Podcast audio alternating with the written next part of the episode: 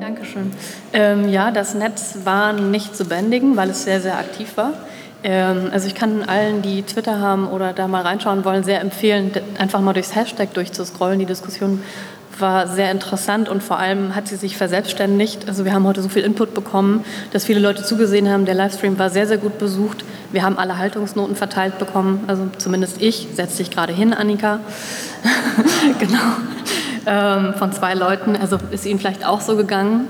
Ähm, genau, es ging an sehr, sehr vielen Stellen weiter, wurde angeknüpft, aber ich glaube, es gab so drei, vier große Diskussionsstränge. Ähm, und der erste war, also sollen oder warum sollen Museumsdirektoren ähm, in den sozialen Medien aktiv sein? Das war die große Diskussion, die geführt wurde. Ähm, verändert das etwas? Also müssen Entscheider präsent sein, Medienkompetenz besitzen? Wie weit geht die? Reicht es, dass man weiß, dass es Twitter und soziale Medien gibt? Reicht es, dass man weiß, man braucht eine digitale Strategie?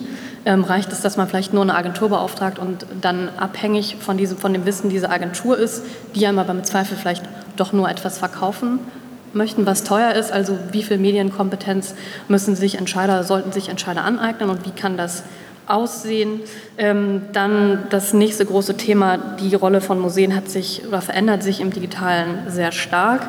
Äh, und hier war das ähm, dominierende Debattenthema tatsächlich, ähm, wer spricht, wenn eine Institution twittert. Also jetzt mit Blick auf Museen muss kommuniziert werden, welche Einzelperson den Twitter-Account bespielt. Also wer spricht, soll dann Kürzel hin, ja, nein.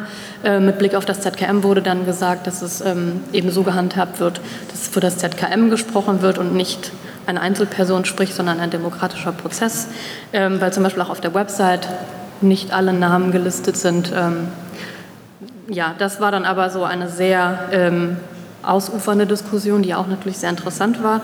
Ähm, dann gab es große Zustimmung ähm, zum Vortrag von Forensic Architecture. Ähm, da wurde dann äh, über die Rolle des Künstlers diskutiert. Ähm, dann gab es zwischendurch begeisterte Statements wie Ja pro Kontrollverlust ähm, und was ähm, kritisch mehrmals in den Raum geworfen wurde. Vielleicht möchte dazu auch hier jemand etwas sagen. warum nutzen wir, also wenn wir über Internetmonopole sprechen, ähm, warum nutzen wir YouTube und Twitter? Gibt es Alternativen? Was wäre die Alternative? Wie würde das aussehen, wenn man alternative Räume schafft? Ähm, wir haben darauf jetzt keine Antwort gegeben. Vielleicht möchte jemand aus dem Plenum eine Antwort geben. Momentan nicht. Sehr gut. So haben wir das auch gehandhabt, genau. Und das ähm, war es im Grunde schon, weil das, der Rest ist super interessant und es laufen noch ganz viele Diskussionen und es gab so viele Rückmeldungen zum Livestream. Ähm, netterweise haben sehr, sehr viele Institutionen den Livestream ähm, getwittert und ähm, haben dadurch sehr viel Aufmerksamkeit für die Diskussion geschaffen. Ähm, ich habe hinter den Kulissen viel begeistertes Feedback bekommen von vielen Institutionen. Also alle sind, glaube ich, sehr, sehr dankbar für die Möglichkeit im Netz dabei sein zu können und diskutieren zu können. Danke dafür. Vielen Dank.